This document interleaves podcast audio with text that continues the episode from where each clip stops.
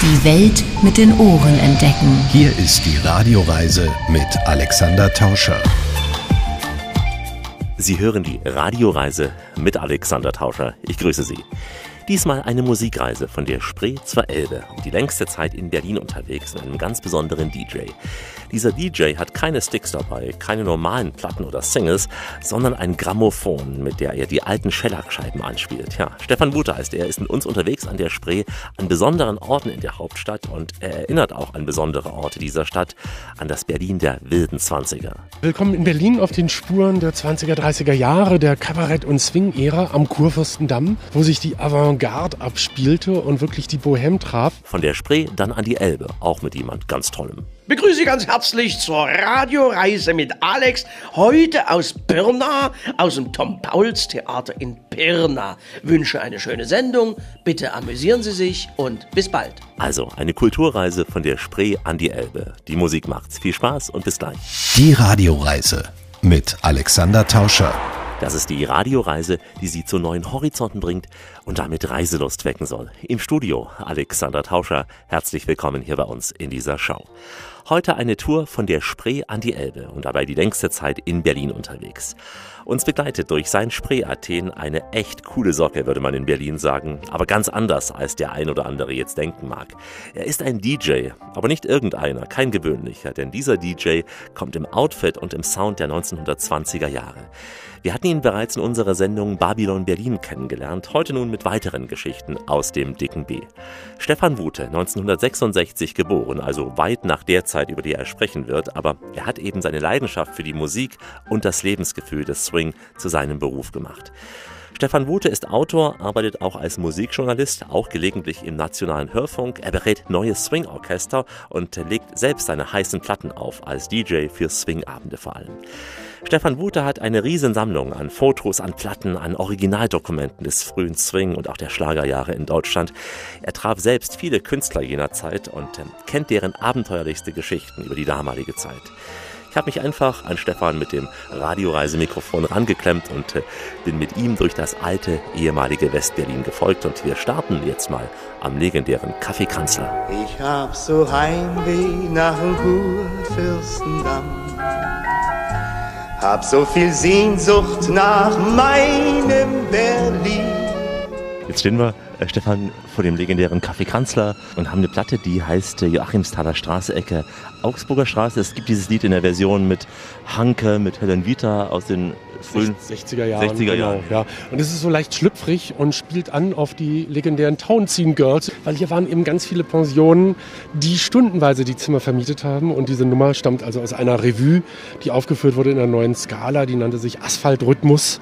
Und dort gibt es dann eben von Heino Garze die Nummer Joachimsthaler Straße, Ecke Augsburger Straße, hier 1949 aufgenommen von Gus King Lee, dem Bruder von Fred King Lee. Das waren zwei Brüder aus München, die so Klamauk-Jazz gemacht haben und in diesem Falle halt sein Bruder tatsächlich dieses Chanson mit auch Boogie in Berlin aufgenommen hat. Manche Straße in Berlin ist unerhört Berlin, wenn's da auf den ersten Blick auch nichts Besonderes gibt. Doch sie zählt, obwohl man das nicht gleich begreifen kann, die Berliner und speziell die Herren von auswärts an. Fragen Sie zum Beispiel Onkel Fritz aus Neuruppin, was ihm aufgefallen ist beim Besuch von Groß-Berlin. Dann sagt er mit saurer Miene, ach ihr lieben Freunde, hört, eine Gegend fand ich teuer, doch bemerkenswert. Joachimsthaler Straße, Ecke Augsburger Straße, da weht ein scharfer Wind. Wir stehen jetzt hier Kudamm, Ecke Joachimsthaler Straße vor Kaffeegrößenwahn und Kranzler-Ecke. Wie kannst du ein Begriff? Ja, eigentlich mehr aus der Nachkriegszeit. Es gab dort zwar auch schon vor dem Krieg einen Kaffee Kanzler, aber es war die Dependance von der großen Konditorei unter den Linden. Was eigentlich das Spannende ist, wo hier heute eben eine Boutique ist und ein 50er Jahre Bau mit Versicherungsvertretung und allem. Dort stand die Kakadu Bar. Wurde eröffnet als eine sehr elegante Nachtbar im Erdgeschoss mit einem Problem bereits, als sie eröffnet wurde, gleich nach dem Ersten Weltkrieg. Darüber wohnte ein pensionierter Amtsarzt, der sich gleich beschwerte, die Klientel gefällt ihm nicht, da sind die ganzen Townsend Girls und der Lärm der Tanzkapelle stört ihn. Die Kakadu Bar expandierte. Sie war so erfolgreich, dass sie einen Durchbruch machte ins Nachbarhaus und wieder einen Durchbruch machte ins nächste Nachbarhaus. Und damit hatte die Kakadu Bar auf einmal Berlins, wenn nicht Deutschlands oder gar Europas längsten Tresen. Durch drei Häuser. Der Tresen war 80 Meter lang. Das muss man sich mal vorstellen. Ein 80 Meter langer Bartresen. Gibt's heute nicht mehr, oder? Joachimsthaler Straße, Ecke Augsburger Straße. Was ist bloß mit der Straßenecke los? Die wurden zwar permanent verklagt wegen Lärmbelästigung und es wurden Messungen gemacht und es hieß, es wurde dem Mieter oben drüber nahegelegt, er möge gefälligst umziehen. Also die Gerichte haben damals noch so entschieden, dass Kulturinstitutionen wenigstens dann gefestigt wurden, was heute leider nicht mehr so sehr der Fall ist. Es gab natürlich auch, wie in allen großen Etablissements und Bars, verschiedene Räume. Dann gab es den, den Tanzraum und den Lesesaal und sowas alles. Den Billardsaal gab es dann natürlich auch und so. Und dann eben den großen Barraum. Dort traten eben Künstler auf, die eine Nachwuchschance kriegten. Das war nicht so wirklich eine Castingshow, aber es war immer so, wir wollen gerne moderne Künstler haben und wir helfen denen, den Sprung nach Berlin zu kriegen, weil hier verkehren die Leute, die sie woanders hin engagieren. Und so hat 1931 die Schweizer Band des jungen Teddy Stauffer dort ihr Debüt gegeben in Deutschland. Und wirklich nach vier Jahren waren sie im Delphi gelandet, Europas heißesten Tanzschuppen. Also, ne? Und dann andere, andere Künstler sind dort aufgetreten und wurden innerhalb kürzester Zeit relativ berühmt. Fritz Schulz-Reichel hat dort sein Debüt gegeben. Peter Igelhoff kam mit seiner damaligen Partnerin Doddy Delissen und dem Sänger Egon Vogel als Wiener Star-Trio in die Kakadu-Bar. Das Nachtgespenst, das Nachtgespenst geht schaurig um im alten Schloss um Mitternacht. Und Peter Igelhoff kennen wir alle als Komponist. Wir machen Musik, da geht euch der Hut hoch. Ne? Und, so. Das, ja, und, und, ganz besonders berühmt von ihm dieses schöne Lied, das Nachtgespenst, das Nachtgespenst geht schaurig um im alten Schloss Mitternacht. Ne? Also, ja, ja, also das, das Debüt war die Kakadu-Bar. Das war also wirklich ein Sprungbrett. Joachimsthaler Straße, Ecke Augsburger Straße.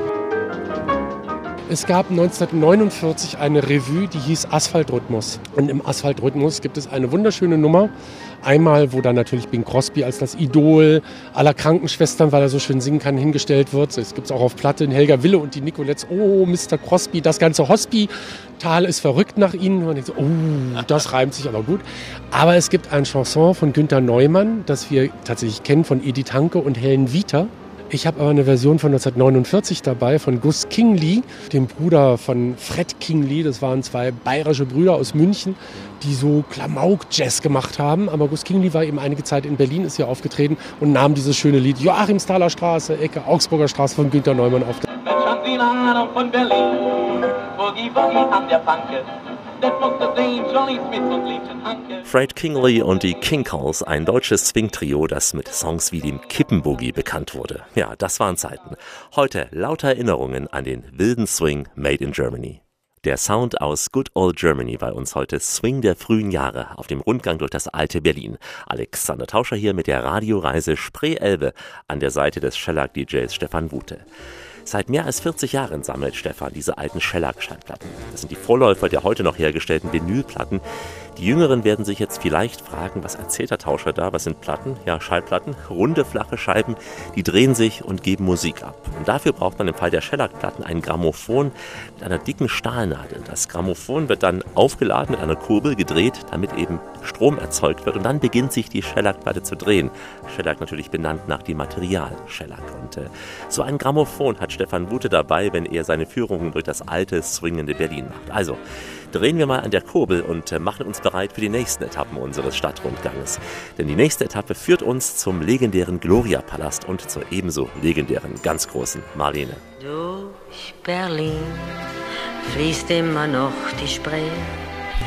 Dicht dabei ist noch der Müggelsee. Auch zum Gloria-Palast haben wir, ohne es zu wissen, alle einen direkten Bezug, weil wir alle kennen den Film Der blaue Engel. Dietrich Emil Jannings als eigentlicher Star des Films und Marlene Dietrich hat wie dann eben die Crew und Josef von Sternberg auch erkannte, während der Dreharbeiten bereits Emil Jannings quasi im Ruhm überholt.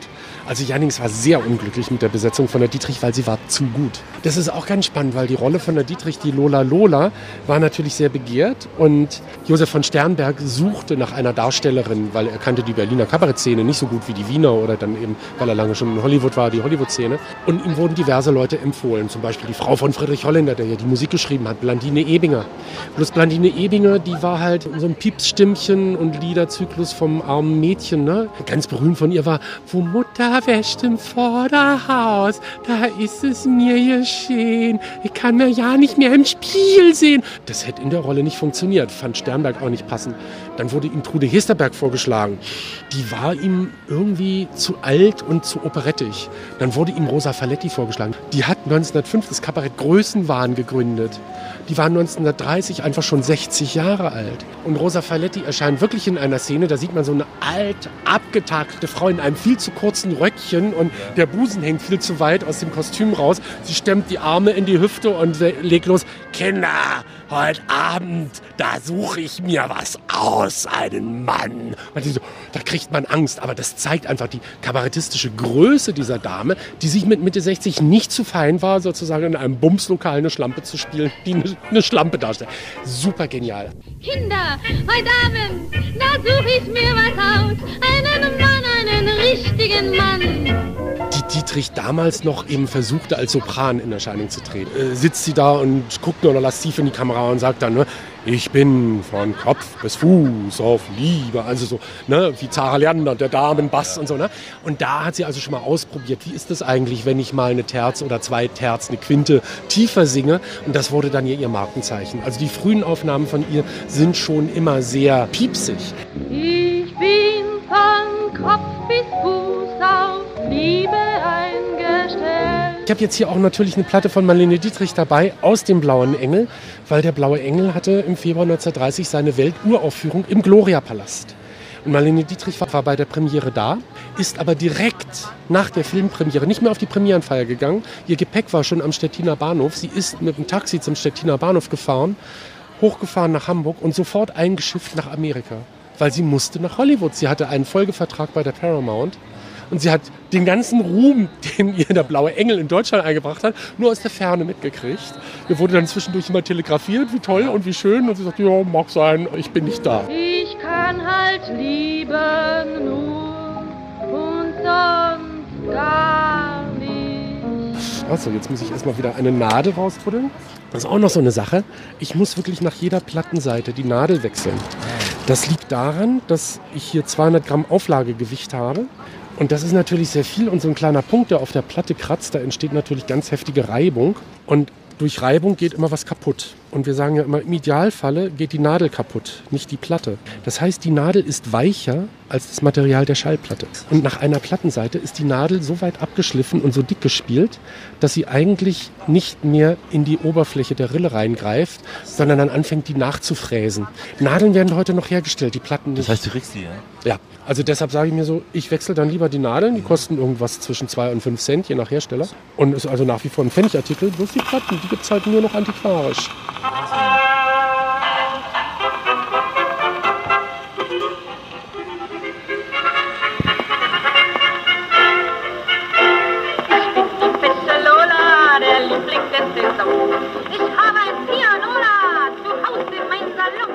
Geht ins Ohr. Und ich sage immer, es kann halt niemand mehr solche Lieder schreiben und so eine Melodie, das gibt's halt nicht mehr. Ja, das ist völlig irre. Also es ist so eingängig und heute wirklich immer noch so jedem Ohr. Und selbst Leute, die nicht wissen, dass Marlene Dietrich ist, sagen, ah, das habe ich aber schon mal irgendwo gehört. Ja, und so. Das ja. ist einfach so ein wirklich Popmusik, ne? Ausgesprochen populär und hat sich über Jahrzehnte gehalten. Das ist so ein Evergreen, ein Immergrün, muss man schon sagen. Ne? Ist auch, ich glaube, dich vor blonden Frauen. Sie haben so etwas Gewisses, glaube auch aus dem Film. Ist auch aus dem Film, genau. Das ist ja natürlich eine Nummer, die, die auf die Dietrich natürlich passt, ne? als blonde Bombe in dem Film. Sie hat schon so leicht obszöne, sexuell anzügliche Erfahrungen gemacht. Sie war sich nicht zu fein dazu, in einem Bumslokal eine quasi singende Prostituierte zu spielen. Das konnte sie. Nimm dich in Acht vor blonden Frauen. Sie ist der erste Künstler der Welt, der vertraglich festgelegt hat, dass sie am Verkauf der Schallplatte beteiligt wird. Mit diesem Vorbild hat sie quasi die Tür geöffnet, dass Künstler endlich mal auch von Plattenfirmen am Umsetzen beteiligt wurden und nicht irgendwann nach einer Million verkauften Exemplaren Dankesbriefchen und Blumenstrauß kriegten. Ne? ne? Also da war sie schon sehr gewieft und hat quasi der Welt äh, ja, eine Künstlerbeteiligung geschenkt als Vorreiter. Äh, einige Jahre später in den USA war dann so ein Record Band, dann wurden einfach von Tanzorchestern wurden zwei Jahre lang keine Schallplatten mehr aufgenommen. Von 1942 bis 1944 gibt es keine Platten Plattenaufnahmen in Amerika. Die großen Kompanien wurden einfach durch diesen Musikerstreik boykottiert. Es gibt nur Gesangsschlager. Dadurch kam dann also auch die neue Popmusik. Dann kamen eben Frank Sinatra und Doris Day und Dinah Shaw und so. Sometimes I wonder why. Von Marlene Dietrich zu Frank Sinatra. Ja, unsere Musik kennt keine Grenzen. Heute unterwegs mit dem Mr. Swing durch das swingende Old Berlin. Hallo aus Spree-Athen. Die Radioreise Spree-Elbe mit Alexander Tauscher begleitet den Shellac-DJ Stefan Wute durch das alte Berlin. Stefan Wute gilt als Berliner Koryphäe in Sachen Swing. Er schreibt Fachtext und hat schon einige Swing-Serien auf dem Tonträger CD herausgebracht. Auf Shellac wäre natürlich noch origineller gewesen. Immer wieder organisiert Stefan auch Ausstellungen in verschiedenen Städten. Er hält Lesungen zum Thema Jazz und Geschichte, auch des Jazz-Tanzes. Aber am originellsten, denke ich, sind seine Stadtrundgänge mit dem Hot Koffer zu Orten der Berliner Swing-Kultur der 20er bis 40er Jahre. In diesem schicken Hot Koffer, der nicht viel größer als ein Business-Koffer eines Geschäftsmannes ist, packt Stefan sein gutes altes Grammophon ein und die passenden Platten zu den angesagten Orten in Berlin.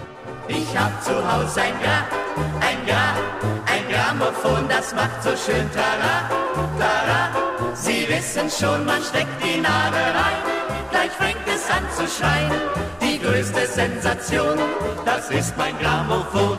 Wir sind ja jetzt hier vor einer der schönen Berliner Stadtvillen in der Seitenstraße vom Kurfürstendamm stehen geblieben, Literaturhaus Berlin. Café Wintergarten nannte es sich, weil da eben so ein Wintergarten angebaut ist. In Betrieb hatte auch so ein bisschen was leicht Halbseidenes zu der Zeit und ist dann mal in einer Silvesternacht abgebrannt. Man fragte sich, warmer Abriss oder wie auch immer, war jahrelang leerstehende Ruine. Als Kind fand ich das faszinierend. Ich wollte da mal rein. Meine Dame gesagt, nee, das geht nicht und ist kaputt und na und überhaupt. Und dann wurde es irgendwann wieder aufgebaut und saniert als Literaturhaus und Literaturcafé eröffnet. Genauso die Villa Griesebach, die war auch sehr runtergekommen und verkommen. So, das sind so diese schönen Stadtvillen. Wer mal am Kurfürstendamm seinen Kaffee trank, kommt immer wieder nach Berlin. Und vis-à-vis sehen wir eben auch noch schön mit Stuck erhalten bis zum Hochparterre und dann die Belle Etage mit den Erkern. Das, der Eingang geht über zwei Etagen mit Marmortreppe. Deshalb, es gibt also die Ladenzeile, das Hochparterre. Im Hochparterre wohnte in der Regel der Ladeninhaber und der Hausmeister. Und darüber, was heute eigentlich als zweite Etage bezeichnet wird, war die erste Etage, die Belle Etage. Wenn solche Häuser einen Fahrstuhl haben, hält er auch erst in der Belle Etage. Ja, warum bin ich jetzt hier vor so einer Villa stehen geblieben? Also exemplarisch nehme ich immer hier dieses Literaturhaus Berlin, weil auf der anderen Seite der Lietzenburger und völlig entstuckt und umgebaut und daher nicht mehr erkennbar ist die Villa des Komponisten und Bandleaders Paul Abraham. Paul Abraham als ganz junger Bursche in Ungarn hatte einen riesen Operettenerfolg gelandet, nämlich Victoria und ihr Husar. Diese Operette wurde in diverse Sprachen übersetzt und wurde ein Sensationsgastspiel in Berlin, gespielt im Operettentheater am Neulendorfplatz, dem heutigen Metropol. Und dort wurde dann Victoria und ihr Husar gespielt. Und über Nacht war Paul Abraham mit seinen Melodien. Meine Mama war aus Yokohama, aus Paris war die, der Papa. Beziehungsweise Mausi, süß warst du heute Nacht. Ne? Das waren natürlich die Mega-Seller. Mausi, süß warst du heute Nacht. Heute Nacht, heute Nacht.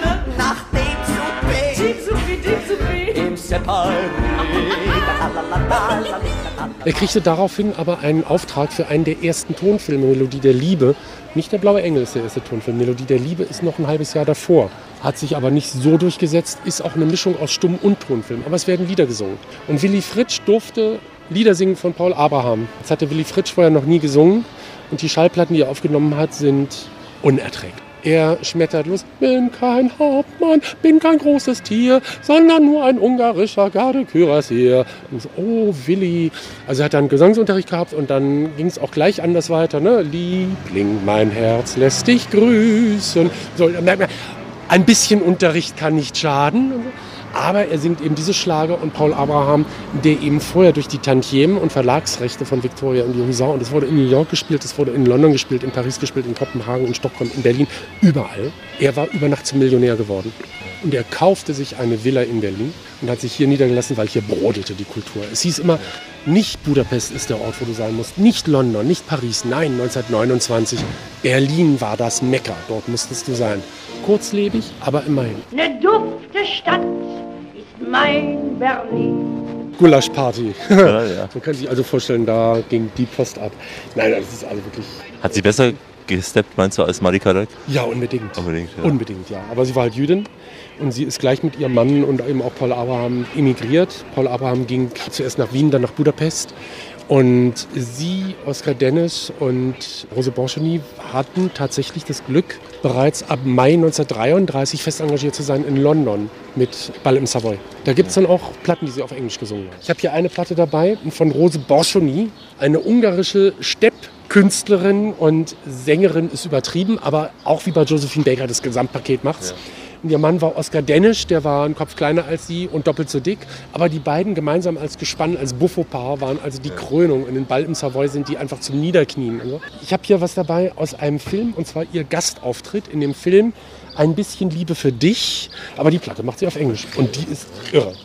Und denkt man so, ja, Gulaschparty, das passt schon. Pardon, ich muss aufziehen. Ich habe nicht aufgezogen. Genau, nochmal die Kurbel drehen.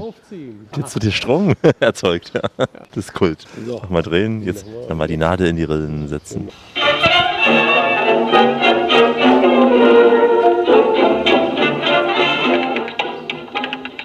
Rosa Barsony vom Grammophon gespielt auf unserem Rundgang durch das alte Berlin, der hier vor dem Café Wintergarten begann.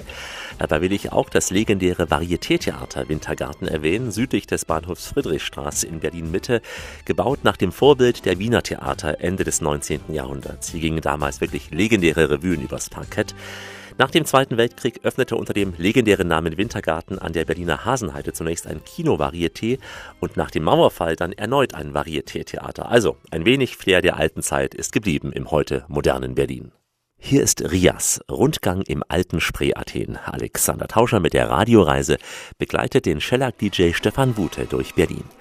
Schon als Zwölfjähriger hatte der Berliner Steppke rund ein Dutzend Shellac-Platten gesammelt. Während seine Mitschüler sicher die Beatles oder die Stones anhimmelten, nahm Stefan Kontakt zu alten Ufa-Stars wie Camilla Horn oder Leni Marenbach auf. Der kleine Stefan, der schickte den großen Damen Zeichnungen, die er von ihnen gemacht hatte und bat um Autogramme. Und bei der einen oder anderen Dame konnte er dann sogar persönlich vorbeischauen, wie zum Beispiel bei Evelyn Könnecke aus der berühmten Könnecke-Dynastie. Da wohnte Stefan sogar, wie man hier in Berlin sagt, dichte bei. Das Karussell fährt immer, immer rundherum und die Welt scheint sich im Tanz zu drehen. Ich wohnte mal in der Giesebrechtstraße 3 und dann über den, heute heißt er ja Hubert von Meiring Platz, also diesem kleinen Platz an der Sübelstraße. Auf der anderen Seite, da wohnte dann in der Nummer 5 Evelyn Künnecke in der elterlichen Wohnung. Und wir sind uns häufiger schräg vis-à-vis bei Manns beim Einkaufen begegnet. Sie rammte mich dann etwas im Tran mit ihrem Einkaufswagen. Du bist heute schlecht rasiert, sonst hätte ich dich verführt. Doch so hat mich geniert aus Liebe. Ich habe sie dann auch mal besucht. Ich habe mir auch mal Platten von ihr signieren lassen. Also ich war damals 17, 18, 19 Jahre alt und ich merkte so, die war besoffen, sie war unfreundlich. Gut, sie hat mir dann irgendwann ein Autogramm auch mal auf eine Platte raufgeschrieben. Ich konnte mit ihr über gar nicht sprechen. Ich muss jetzt mal in die Küche, dann war sie weg. Ich bin dann durch die Wohnung gelaufen, ich hätte die Wohnung ausräumen können. Ich habe die nicht gefunden, ich weiß nicht, wo die war. Also sie war einfach nicht mehr da. Und dann Ausgelöchert, ja. bin ich halt irgendwann gegangen. War jetzt ein bisschen seltsam, aber ist so. mit dem Wissen, das ich heute um sie habe, muss ich sagen, würde ich ganz anders auf die Frau zugehen. Weil sie war so einmalige Weltspitze. Sie war eine exquisite Steppkünstlerin. Sie hat es fertiggebracht im Tonfilm 1942 in einem sexy Buddy mit einem Fächer quasi schon als Burleske schon einen Treppenstep zu machen, Treppe hoch und Treppe runter. Und man denkt so, wie irre ist denn das? Ich mache mir einen Schlitz ins Kleid, mal vorne und mal hinten. Es gibt so hin und wieder so Interviewschnipsel, wo sie so offenbarende Lichtblicke hat und zum Beispiel erzählt, ja, dann im Krieg, dann kam der Yari zu ihr und sollte ihr für einen Film Chanson schreiben. Und sie hat gesagt, Chanson interessiert sie nicht, sie ist keine Diseuse, sie will was mit Zwingen. Der Yari meinte, ja, was soll denn das sein? Und dann gab sie ihm eine Platte von Ella Fitzgerald, die sie noch mit Kriegsbeginn kaufen konnte. Dann erzählt sie so, ja, ich muss Ihnen das mal kurz vorsingen, weil sonst verstehen Sie es nicht. Das Lied von Ella Fitzgerald geht to, to, to, to your bubblegum, to, to, to, to your bubblegum, to, to, to, bubblegum, to, to, baby. Daraus hat der Yari für mich gemacht. Eins, zwei, drei, Liebe eine Zauberei, hat einen Trick dabei, Hokuspokus und sie liebt dich, ja. So, ja, genau, das sind die Stories, die ich hören will. Also heute, ich würde die bei Wasser und Brot drei Tage einsperren, bis sie nüchtern ist und sagen, und jetzt erzähl. Ja. Ich war mal Sexbombe, Bum, bum. Jetzt bin ich Hexbombe. Schollwer hast du auch getroffen am Rande? Edith Schollwer, Ja, eine der ja, da, war, Rias-Stimmen. da in war, ich, war, ich, war ich noch Teenager. Die wohnte im selben Haus wie eine Freundin der Familie. Die hat mich dann mal mitgenommen zu Edith Schollwer, sagte, das ist eine ganz reizende alte Dame. Und ich konnte mit ihr leider nicht so viel anfangen. Ich kannte sie halt aus dem Film Gasparone mit Johannes Hestes, wo sie auch ein Duett singen darf. Ne? Ich werde jede Nacht von ihnen träumen. Da haben wir drüber gesprochen. Da hatte sie auch Erinnerungen dran. Und ich kannte ansonsten nur Operettenplatten von ihr. Also die Ja. wirklich kleinkünstlerischen Sachen.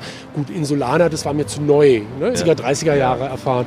Inzwischen denke ich so, oh, ich habe da manchmal vielleicht auch Chancen verpasst, was über die 50er zu erfahren, weil die fand ich damals uninteressant. Und, Ja, aber jetzt würde man sagen, Mensch, wie war das bei Insulanern? Ja, zum Beispiel, ja, ja.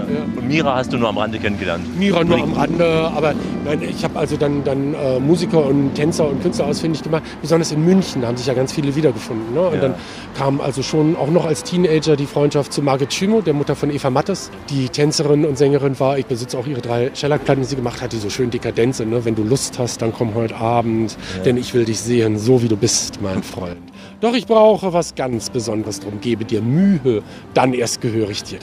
Boah, wie dekadent. Ne? Also, ja, super. Und das alles mit ungarischen Akzent. So. ne? Nein, und sie war also reizend. Wir haben uns angefreundet. Und als ich sie das zweite oder dritte Mal da besucht habe in München, hatte eine alte Tante in München, in Thalkirchen, dann auch immer Margit Schimmer getroffen. Und dann hat sie mich mitgenommen in Kneipen. Ne? Und dann haben wir ein Bier getrunken und dann hat sie gesagt, so, jetzt wir sitzen hier zusammen, jetzt du kriegst einen Margit-Kuss und wir trinken Brüderschaft. Und dann waren wir per Du. Und dann denke ich so, Mann, eine Dame von 75 Jahren bietet mir das Du an, mir 17-jährigen Schellackplattensammler Ja, und so. Also das war reizend. Ne? Und durch sie habe ich dann wieder andere kennengelernt. Ne? Bin ich eingeladen zum Stammtisch Ja. und sagte, ja, kommen ganz viele Stars und musste dann sitzen neben Christina Söderbaum. Dann völlig irre, dann kamen in so Walla Walla Kostümen, so seidenen Hare Krishna Kostümen barfuß. Im November barfuß kam Maria von Tasnani reingeschneit. Was will die denn hier? Die ist auch ein bisschen Baller Baller. Und Mediral war reizend, die saß auch am Tisch. Also, also so, da saß ich da mit lauter Ufer-Ladies aus den 30er Jahren, die inzwischen alte Damen waren mit Falten und viel zu viel Make-up. Und alle haben mich also betütelt und hier trinkt noch was und isst noch was. Und irgendwie hatte ich so das Gefühl, das ist fast ein bisschen anstrengend. Ich bin eine Jungfrau, Schatz, du musst mir glauben. Komm weiten Welt doch noch so viel herum. Ein ganz besonderer Musikfreak, Stefan Wute. Er besitzt tausende Shellac-Platten, er kauft und tauscht und er sagt, es gibt im Prinzip drei verschiedene Typen von Plattensammlern. Die einen, die wollen die Platten retten, die sammeln einfach alles und dann rücken sie nichts mehr raus. Der zweiten Gruppe, der gehe es darum, dass die Platten selten und teuer sind. Stefan zählt sich zur dritten Gruppe. Leute, denen eine Platte schlicht gefällt und die gern die Hintergründe wissen wollen. Da will er zum Beispiel wissen, wie er bei einer Aufnahme dabei war, in diesem Orchester mitgespielt hat und wer zum Beispiel das Saxophon-Solo spielte und so weiter und so fort. Stefan meint, von dieser Sorte Menschen gäbe es in Deutschland vielleicht nur noch maximal 30 bis 40. Ja, deswegen sind wir sehr froh, dass wir ihn haben, dass er heute mit uns unterwegs ist. Durch das swingende Berlin wird er auch weiterlaufen, hier bei uns im Programm in der Radioreise. Wie immer an dieser Stelle, auf Weiterhören. Die Welt mit den Ohren entdecken. Hier ist die Radioreise mit Alexander Tauscher. Richtet auf eure Lauscher, denn hier spricht der Tauscher, der Alexander, grüßt sie alle miteinander und wünscht auf diese Weise eine schöne Radioreise. Heute sind wir unterwegs von der Spree zur Elbe nach dem Motto, da ist Musik drin. Unterwegs mit dem Shellac-DJ Stefan Wute durch das zwingende Berlin der 20er und 30er Jahre. Unsere nächste Station ist eine Bar, die eine Zeit lang sogar als die größte Bar Berlins galt. Die Kakadu Bar an der Ecke Kurfürstendamm, Joachimsthaler Straße und Augsburger Straße. In der Weimarer Republik vor allem trafen sich hier Künstler, Wirtschaftsbosse und, wie man hört, auch Teile der Unterwelt. lacht mein fröhlicher Kakadu. Und er schaut mir beim Küssen zu. war es so, dass als die Bar eröffnet wurde, dort der Barbesitzer seinen Kakadu von zu Hause mitgebracht hat, weil der konnte nicht alleine sein. Der hat dann immer geschrien. Und der stand dann am Bartresen, der lebende Kakadu. Und deshalb hieß das Ding die Kakadu-Bar. Und dann war der Witz, nachdem der gestorben war, hieß es ja, wir können ja jetzt schlecht irgendwie die Kakadu-Bar ohne Kakadu lassen. Der wurde ausgestopft und blieb in seinem Käfig dort erhalten. Ja. Und wir haben jetzt die Kakadus. Genau, eine Band, die dann 1939 dort engagiert war. Hans Weigel-Schmidt mit seinen elf Kakadus. Und er spielt aus einer Revue von Hans Karste. Lüg nicht Baby. Ein doch schon etwas swingenden, schönen Foxtrot. Sehr dynamisch aufgenommen. Das ist der Sound der Kakadu Bar. Lüg nicht, Baby, muss denn das sein? Lüg nicht, Baby, auch nicht zum Schein, können denn so schöne blaue Augen überhaupt zu einer Lüge taugen?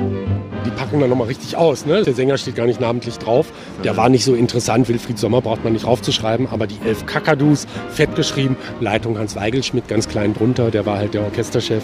Damals eine sehr, sehr populäre, sehr beliebte Nummer.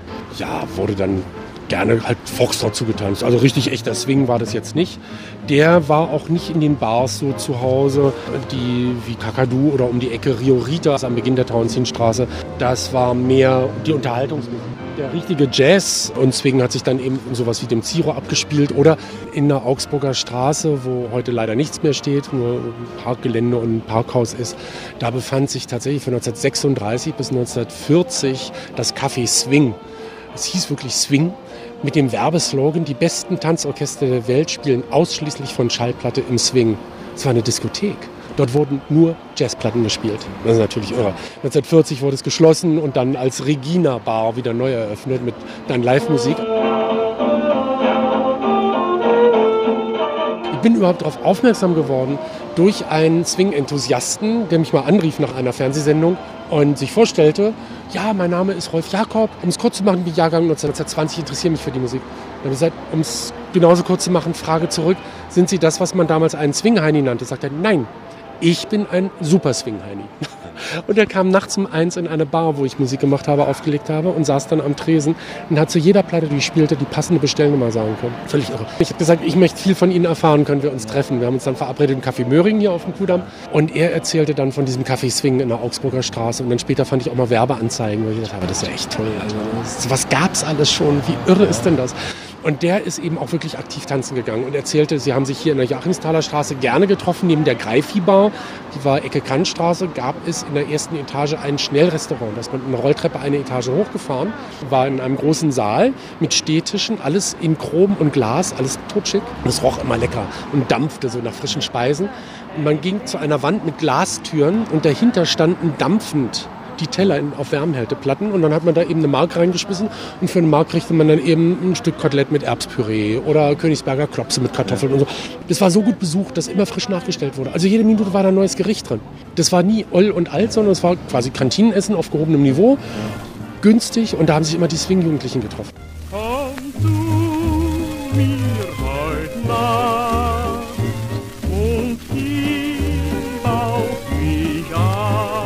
Und dann war man da im Quick, hier an der Joachimsthaler Straße, und wollte dann gerne im Delphi tanzen gehen. Also nicht Wilhelmshallen. Wilhelmshallen war zwar direkt daneben, aber da hat es immer nach Schmalzstulle gestunken. Und da sind die Hausbediensteten hingegangen. Man wollte ja die französischen Parfums riechen im Delphi. Jetzt ist das Delphi nur 300 Meter entfernt. Aber da läuft man natürlich nicht hin, wenn man einen schönen englischen Staubmantel, einen Trenchcoat anhat und einen Regenschirm dabei hat als Erkennungszeichen für Swing-Heini. Ne? Also eigentlich müssten wir heute bei 35 Grad mit einem Regenschirm unterwegs sein und einem Trenchcoat, dann wären wir eindeutige Swing-Heinis. Dann haben sie sich zu viert ein Taxi gewunken und haben den Taxifahrer gesagt, ja fahren Sie mal hier die Kantstraße runter. Und nach 300 Metern und jetzt rechts und stopp. Die Taxifahrer waren sauer, die mussten für 50 Pfennig mit die vier Kids davor fahren. Aber man hat sich im Taxi vorfahren lassen, das war natürlich eine Schau. Stefan Wute mit Erinnerungen an die einst legendäre Kakadu-Bar in Berlin. Bis zum Jahr 1936 ging man hier fröhlich ein und aus. Dann wurde daraus eine Weinbar und mit Kriegsbeginn wurde das Gebäude von den Nazis beschlagnahmt und als Unterkunft für den Reichsarbeitsdienst umfunktioniert. Als Berlin in Schutt und Asche lag, war auch dieses Gebäude zerstört. Heute steht hier im Herzen Westberlins ein Hochhaus eines großen Versicherungskonzerns mit A. Würde man einfach so vorbeigehen, nicht beachten, wenn man nicht das wüsste, was wir hier erzählen, nämlich Geschichten aus dem alten Berlin. Aus dem dicken B, aus dem Herzen Deutschlands, die Radioreise mit Alexander Tauscher. Ich begleite den Shellac-DJ Stefan Wute durch das Berlin der wilden Swingjahre. Meist erscheint Stefan bei seinen Stadtführungen mit Hosenträgern, Tweed, Knickerboxern und Schlägermütze. Das wirkt auf den ersten Blick wie aus der Zeit gefallen. Doch genau das macht seine Tour aus. Aus der Zeit fallen, zurück ins Berlin vor rund 100 Jahren. Im Swingwalk rund um den Kudamm und Tauenziehen lässt er die wilden Zwischenkriegsjahre in Berlin ein wenig aufleben. Eine Station ist zum Beispiel die einstige Musikalienhandlung Alberti. Wer in den 20er und 30er Jahren etwas Heißes wollte, also heiße Fox- und Jazzplatten, der war hier genau richtig und wurde fündig. Ein paar hundert Meter weiter hält Stefan Gute wieder an, und zwar an der Ziro Bar. Der Schriftzug der Ziro Bar war in den 1980er Jahren nachgebildet worden und gleicht exakt dem Original von 1932, als nämlich der ägyptische Gigolo Mustafa hier ein Restaurant mit Bar eröffnete. Die Glastanzfläche war beleuchtet und eine eigene Swing-Combo sorgte für richtig heißen Sound. Denn viele Swingstars von damals, die hatten hier im Kiez rund um die Marburger und Augsburger Straße gewohnt. So küsst nur die Katja, die Katja hat ja Champagner im Blut. Wer in ihren Ketten kann sich nicht retten vor Feuer und Glut. Wir legen eine neue Nadel gleich in die Rillen und äh, sind hier in der Rankestraße. Und wenn der Blick ein, eine Tür weiter schweift, sehen wir dort eine Reklame hängen. An dieser Reklame steht heute immer noch dran Ziro Bar.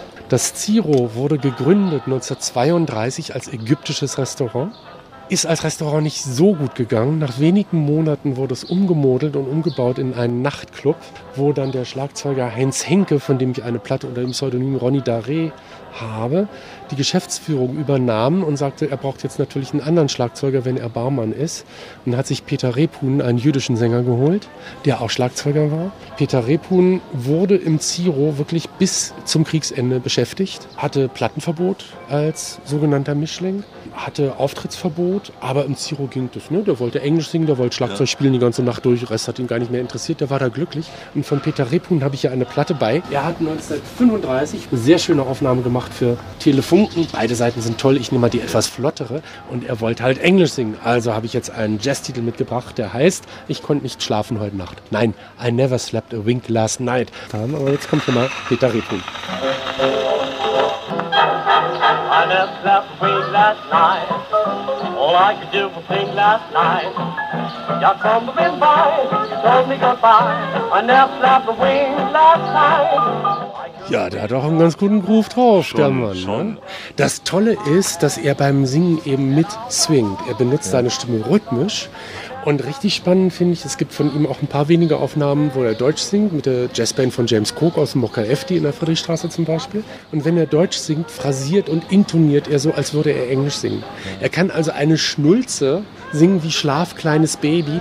Er singt sie so amerikanisch, dass es wieder toll ist. Also ich finde ihn ganz faszinierend, diesen Mann. Er kam, glaube ich, ursprünglich sogar aus Magdeburg und tauchte aus dem Nichts 1932 hier in Berlin auf. Hat sofort beim Rundfunk bei der Schallplatte eben englische Aufnahmen gemacht und deshalb war dann auf seiner Visitenkarte auch als Spezialität englische Refrains genannt. Ne? Und dann, wie gesagt, ab 1935 sehr kaltgestellt als, als sogenannter Mischling, sogenannter Halbjude.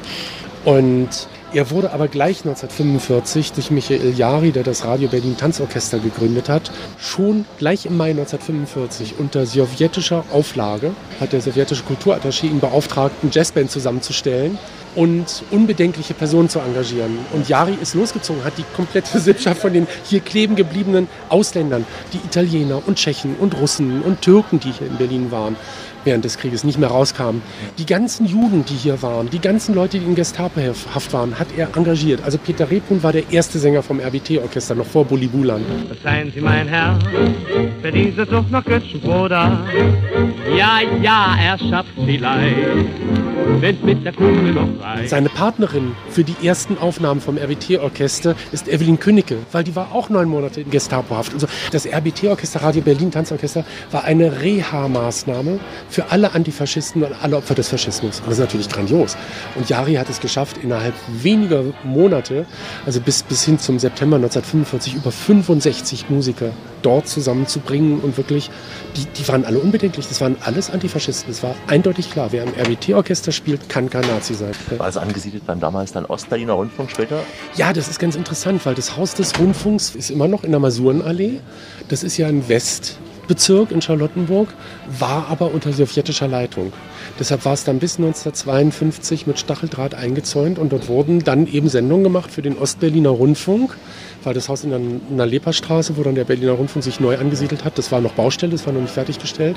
Und in Westberlin gab es damals wirklich nur den RIAS, den Rundfunk im amerikanischen Sektor, als neu gegründeten Rundfunk. Hier ist Rias, eine freie Stimme der freien Welt. Die freie Stimme der freien Reisewelt ist hier Alexander Tauscher mit Musikgeschichten aus den heißen Berliner Swingzeiten und den heißen Zeiten, als der Kalte Krieg Berlin erfasste. Das alles dank Stefan Wute, unser musikalisches Geschichtsbuch auf dem Weg durch Spree Athen. Da ist Musik drin in unserem Rundgang durch Berlin. Spree Elbe heißt diese Radioreise, denn nach Spree Athen haben wir noch einen besonderen Abstecher an die Elbe. An dem Tag, als ich mit Shellac-DJ Stefan Wute durch die Straßen von Berlin zog, war es extrem heiß gewesen. Einer der heißesten Tage des Jahres. 36 Grad in der City und das eben mitten in der Millionenstadt. Ich hatte zum Glück nur Shorts und Flipflops an. Stefan, schick im 20er-Jahre-Outfit, zog auch noch mit sich diesen Grammophonkoffer und eine Menge historischer Bilder und Dokumente zu den Orten, die wir eben auf dem Weg streiften. Und jede Menge Geschichten und Erinnerungen, so auch zu der großen Josephine Baker, Sängerin, Tänzerin und Schauspielerin aus den USA.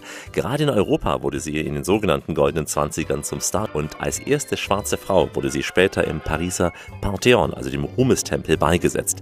Denn in Frankreich wurde sie vor allem als Widerstandskämpferin gegen die Apartheid in Amerika gefeiert. Und auch nach Berlin zu Stefan Wute führte eine Spur von Josephine Baker, wie er uns in der nächsten Anekdote erzählt. Aber hier singt sie erstmal die Josephine. I'm feeling like a million. Though I haven't got a dollar, a shilling or so, still I'm feeling like a million. And I want to get this over to you that I'm feeling like a million. Eine Anekdote zu Josephine Baker. Meine Oma, die Adoptivmutter meiner Mutter, war Jahrgang 1910 und ist in Charlottenburg aufgewachsen. Und ihr Vater, der alte Vize, der war so für Kabarett und Unterhaltung zu haben. Und ihre Mutter so gar nicht, die fand es gar nicht gut. Also was hat der alte Vize gemacht? Hat mit meiner damals 15-, 16-jährigen Oma Edith mit seiner Tochter gesagt, wir gehen mit dem Hund Gassi. Der Hund war ein Dackel und hieß, wie heißt ein Dackel? Ein Berliner Dackel heißt Waldi. Wir gehen mit Waldi Gassi. Sie haben Waldi genommen, in der Giesebrechtstraße in der Kneipe abgegeben, weil das war ein Kneipenhund. Kneipenhund bedeutet, er kriegte eine Schale mit einem Bier hingestellt, hat sich darauf gestürzt, hat die in einem Zug ausgesoffen, war hackebreit, kippte um und hat drei Stunden geschlafen. Man hatte drei Stunden Zeit, auf den Schwurf zu gehen. Das hat gereicht, den Kudamm runterzulaufen und zu Nelson ins Kabarett zu gehen. Nach der Vorstellung, meine Oma erzählte dann, also ganz toll, mit dem Bananenröckchen oben und Josephine Baker, hat sie da gesehen. Und dann nach dieser Vorstellung kam Josephine Baker und hat eben stand zur Verfügung, um Charleston zu zeigen. Meine Oma hat sie natürlich angesprochen in ihrem Schulenglisch. Ja, ihre Freundin und sie, sie üben immer Charleston in der Schule. Sie nehmen einen Stuhl, halten sich an der Lehne fest und wollen sich dann so eben in den Hintern reintreten. Dann hat Josephine Becker gesagt, ja, ist eine Variante. Aber guck mal, du willst immer nach oben hüpfen und machst große Bewegungen und das ist langsam. Mach kleine Bewegungen, mach die nach unten, dann wirst du schneller. Stell dir vor, eine endlos lange Schlange, 30 Leute vor dir, du stehst am Ende dieser Schlange und sagst, ich muss pipi, ich muss pipi, ich muss pipi. Auf einmal hast du diese Bewegung nach unten, die ist ganz natürlich, weil du drückst es weg und, und auf einmal tanzt du wie Josephine Baker.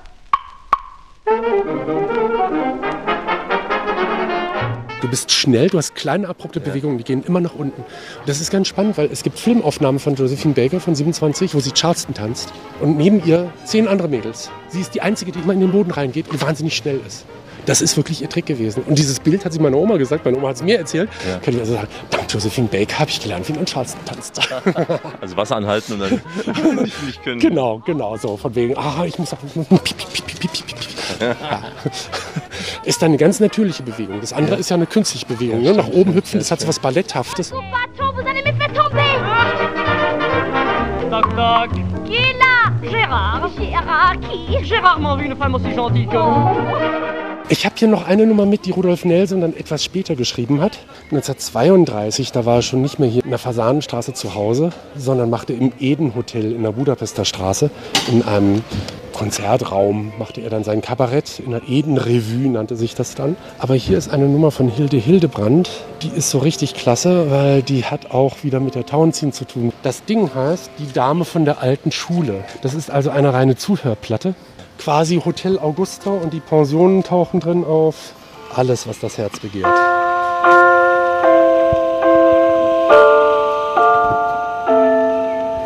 Bei uns zu Hause sind aus Plüsch die Möbel und Häkeldeckchen liegen stets darauf. An einer Wand, da hängen Ehrensäbel und an der anderen häng ich mich bald auf.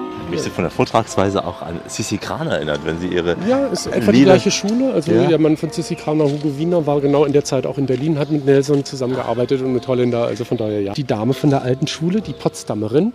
Deshalb also auch diese Anspielung mit Übe immer Treu und Redlichkeit, das Carillon der Garnisonskirche Potsdam, das da mit reingebaut ist und so. Ne? Und dann, das ist doch herrlich. Ich möchte so gern die Town ziehen, mal ruff gehen, mal in einen Puff gehen. Vor Deibel wäre das schön, könnte mich mein Mann dort sehen. Also die Fantasien, das ist der Umbruch der Gesellschaft der 20er Jahre. Ne? Ich möchte gern mal was Gemeines sagen und Seidenwäsche tragen. Also das, wovon wir eigentlich heute profitieren, wo wir sagen, ja, äh, selbstverständliche Freiheiten und Ja. Demokratiefreiheiten und jeder kann sich kleiden, wie er will. Und auch im sommerlichen Tag in Flipflops den Kudamm runterlaufen, das war ja alles vorher zu Kaisers Zeiten undenkbar. Ne? Und dann, von daher, also da prallen jetzt gerade die Generationen und die Ideen aufeinander. Das ist natürlich sehr schön. Deshalb, sowas ist natürlich ein tolles Zeitzeugnis auch, ne? wenn man es richtig lesen kann. braucht die Berlinerin, um glücklich zu sein. Das braucht die Berlinerin, um glücklich zu sein. Nochmal die freche Claire Waldorf aus den Alt-Berliner Zeiten. Der Alex gehört zu Berlin wie der lange Lulatsch. Heute beides hier am Mikrofon. Alexander Tauscher mit der Radioreise an der Spree, der musikalisch-historische Rundgang durch die deutsche Hauptstadt. Viele von uns haben ja sicher die Serie Babylon Berlin gesehen. Der Erfolg dieser Serie beruht vor allem auch auf der Vermarktung Berlins als heutige Partymetropole. Denn in Berlin leben die 20er Jahre des 20. Jahrhunderts auch noch im 21. Jahrhundert. In der U-Bahn in Berlin kann es gut passieren, dass eine Gruppe mit Schiebermütze, mit Fransenkleid und Zigarrenspitze unterwegs ist, um einen Geburtstag nach Altberliner Art zu feiern. Und außerdem läuft ja regelmäßig die Bohème Sauvage, also die größte 20er Jahre Party weltweit, als Hommage eben an das Nachtleben im wilden Berlin der goldenen 20er. Insofern liegt Shellac-DJ Stefan Wute mit seinem Outfit wohl doch voll im Trend, wie ich meine. Mit ihm jetzt noch eine Runde auf der musikalischen Retro-Reise durch Berlin. Berlin wird immer größer, es hat Peripherie, die immer weiter weichen vom Weichbild von Berlin. Lebt man auch dort Jahr ein, Jahr aus, man kennt sich niemals ständig aus. Berlin ist ja so groß, so groß, so groß. Denkt man, man kennt Berlin, denn ist schon wieder größer, als wie es früher schien. Stefan, eine neue Platte? Jazzharmoniker Albert Vossen mit seinem Orchester. Albert Vossen war wirklich jemand, der nicht Akkordeon spielte, sondern wirklich Jazzharmonika. Und der bereits erwähnte Franz Kleindien, Teddy Kleindien, war mit ihm befreundet und hat also auch für ihn arrangiert. Und es gibt immer wieder Aufnahmen, wo man ihn wirklich deutlich raushört. An der Klarinette oder er wurde mit seinen vier Saxophonen dazu engagiert und ist dann mit seinem Saxophonsatz gekommen. Und ich spielte Franz Kleindien so eine Platte vor per Telefon, weil ich gesagt habe, hier steht jetzt nur Albert Vossen, aber ich denke, ich höre Ihre Handschrift. Ich möchte Ihnen mal vorspielen, spiele da per Telefon das vor. Und er sagt dann, ah, das ist ja sehr hübsch, wie heißt denn das Stück? Und ich sage, keine Ahnung. Und er sagt, ja, aber das muss doch auf der Platte draufstehen. Ich sage, äh, auf der Schallplatte steht Doppelpunkt Gänsefüßchen unten, keine Ahnung, Gänsefüßchen oben. also dieses Lied heißt tatsächlich keine Ahnung. Und dann haben wir also sehr gelacht und er sagte, er kann sich an die Nummer nicht erinnern, aber es ist eindeutig seine Handschrift. Natürlich hat er das arrangiert. Die Rückseite ohne Sorgen ist tatsächlich noch viel besser und wir hören eine so amerikanisch gespielte Klarinette von Franz Kleindien. Die spiele ich jetzt auch nochmal. Erstmal wieder die Nadel raus. Genau.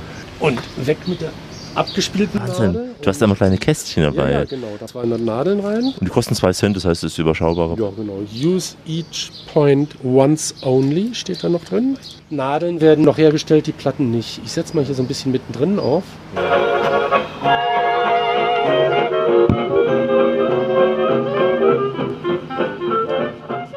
Ja, in der Regel, wenn wir an der ehemaligen Synagoge in der Fasanenstraße vorbeilaufen, bleibe ich genau da stehen. Diese Synagoge ist so ein Symbol für die Nachkriegspolitik in Berlin. Sie war als wiederaufbauwürdig eingestuft worden. Sie ist 1938 geschändet worden, war ausgebrannt, aber danach im Krieg nicht weiter zerstört. Allerdings sollte ja die Fasanenstraße auch aufs Doppelte verbreitert werden, als Schnellstraßenverbindung, als Westtangente, dieser alte Schahun-Plan. Also von daher wusste man nicht so recht, was man machen soll. Und hat gesagt, es gibt hier ja eh keine Juden mehr, können wir auch abreißen. In den 60er Jahren wurde die Synagoge abgerissen, woraufhin dann natürlich sich Alteigentümer und Jewish Claim meldeten und dann hieß es, ja, wir bauen euch ein neues Gemeindehaus. Das wurde dann dahingestellt und ja, als Reminiszenz ist eben ein ganz winzig kleines Fassadenstückchen dann daneben gestellt worden, so ein Portikus, so von wegen, hier stand schon immer mal was. Ich finde es sehr beschämend, An dieser Stelle ist für mich immer der Punkt, wo ich kurz halten mache. Es gab eine Vaudeville-Künstlerin aus New York, russischstämmig, die in Berlin zweimal aufgetreten ist. Es gibt von Sophie Tucker eine Platte, die war wirklich ein sensationeller Erfolg und ich spiele diese Platte immer genau an dieser Stelle und es ist mir tatsächlich ein Herzensbedürfnis, diese Platte da zu spielen und gar nicht weiter zu kommentieren. Sophie Tucker trat nämlich auch bei Rudolf Nelson auf dem Kurfürstendamm auf, deshalb passt diese Platte.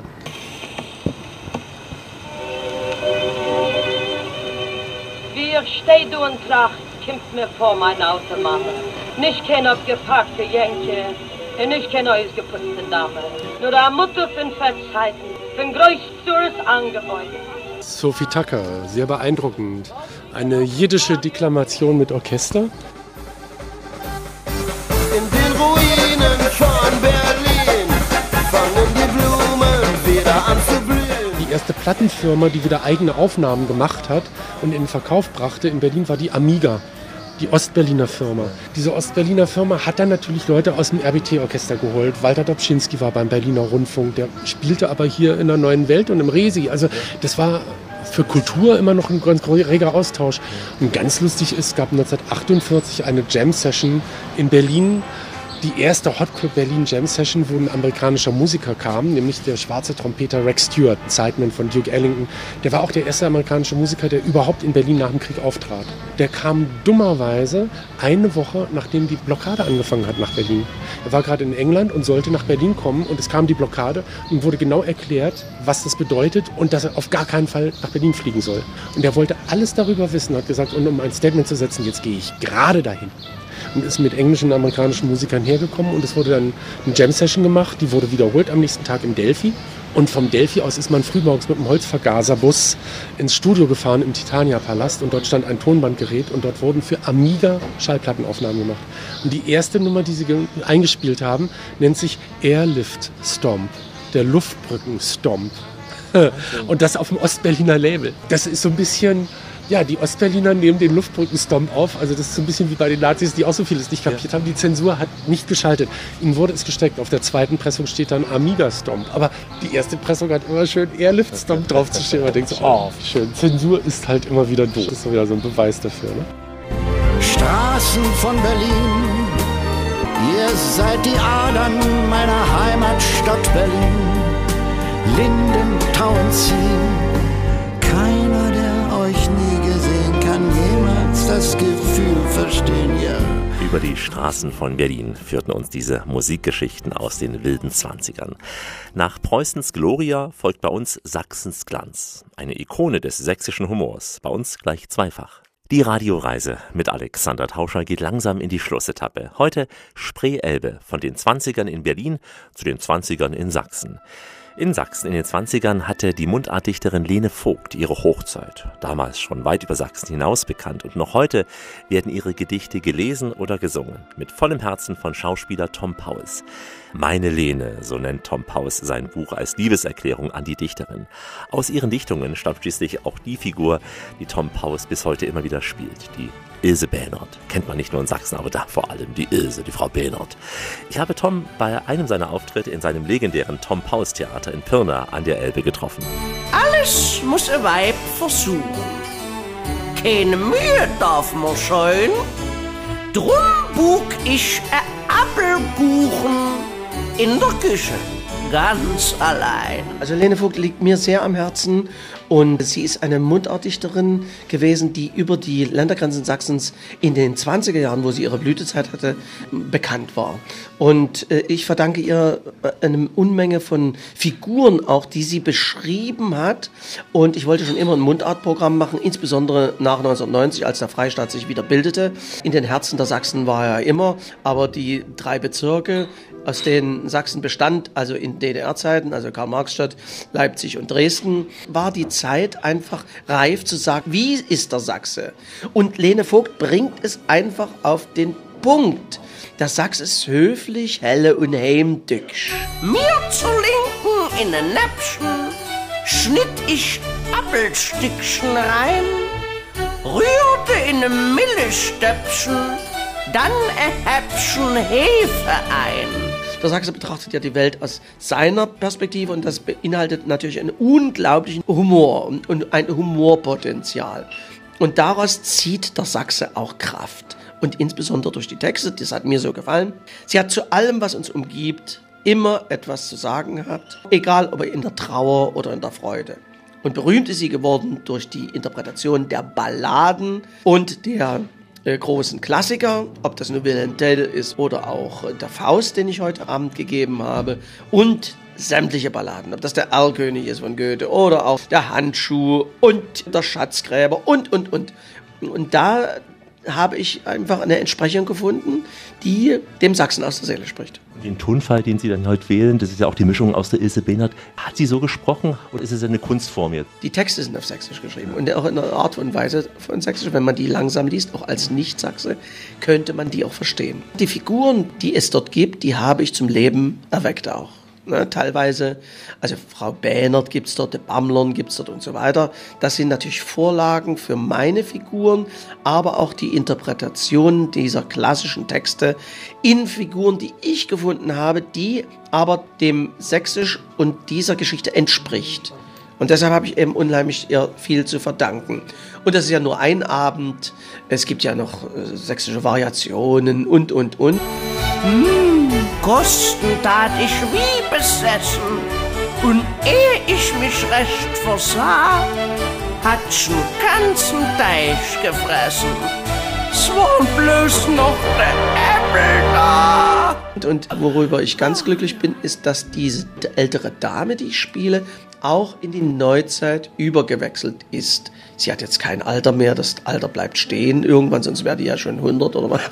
nee, aber so ist das gekommen und... Wir waren ja auch in New York mit ihr, ne? Ja, ja, und, und, und sie hat mich auch in die Welt geschickt. Ich war in Andalusien, ich war also in, auch in ganz Spanien war ich dort und in der Schweiz, in Österreich und in New York war ich mit der Elisabeth. Das, das war der World Woman Award, wo ich eine Privataudienz auch bei Gorbatschow hatte und so weiter. Das wird aber jetzt zu weit führen. Hallo, liebe Fußballfreunde. Hier meldet sich ein allerletztes Mal eure Ilse Bähnert. Was Sachsen sind von echtem Schlag, die sind nicht tot zu kriechen. Trifft ihr auch Kummer Tag für Tag, ihr froher Mut wird sich. Sag beim Abstieg leise Servus. Ich sage der Ilse leise Servus, bin mir sicher, dass sie beim nächsten Mal etwas mehr Zeit hat, dann vielleicht ja auch beim Schäschen Hessen in Ilses Kaffeestube im Tompaus Theater in Pirna an der Elbe. Spree Elbe, unsere Kulturtour ist damit fast am Ziel, bietet aber wie immer einige Verlängerungen an. Ein weiteres Radioreisegespräch mit Tom Paus gibt's in unserer Sendung Pirna und weitere Musikgeschichten von Stefan Wute haben wir in der Show Babylon Berlin im Angebot. Das alles zu finden auf www.radioreise.de mit den Podcasts und den Bildern in den Blogs www.radioreise.de und überall da, wo es gute Podcasts gibt. Ich sage zum Abschied Goodbye, au revoir, ciao, adios, Potjens, hi, auf Wiederloge, Ayowomba, Wislat, das Vidranja, Maya Salama und Shalom. In Berlin sagt man Tschüss, macht's gut, Nachbarn und in Sachsen Tschüssi, macht's gut.